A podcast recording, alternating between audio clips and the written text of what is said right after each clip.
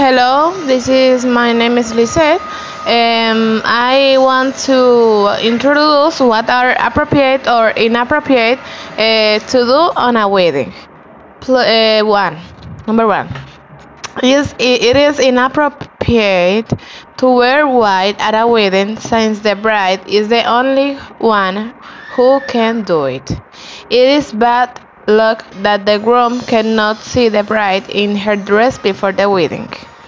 Listening to music during Mass, if it is a religious wedding, is inappropriate and you can be expelled from the activity. 4. Dancing on a stage while the bride and groom dance the first dance is a justifiable reason to be kicked out of the party.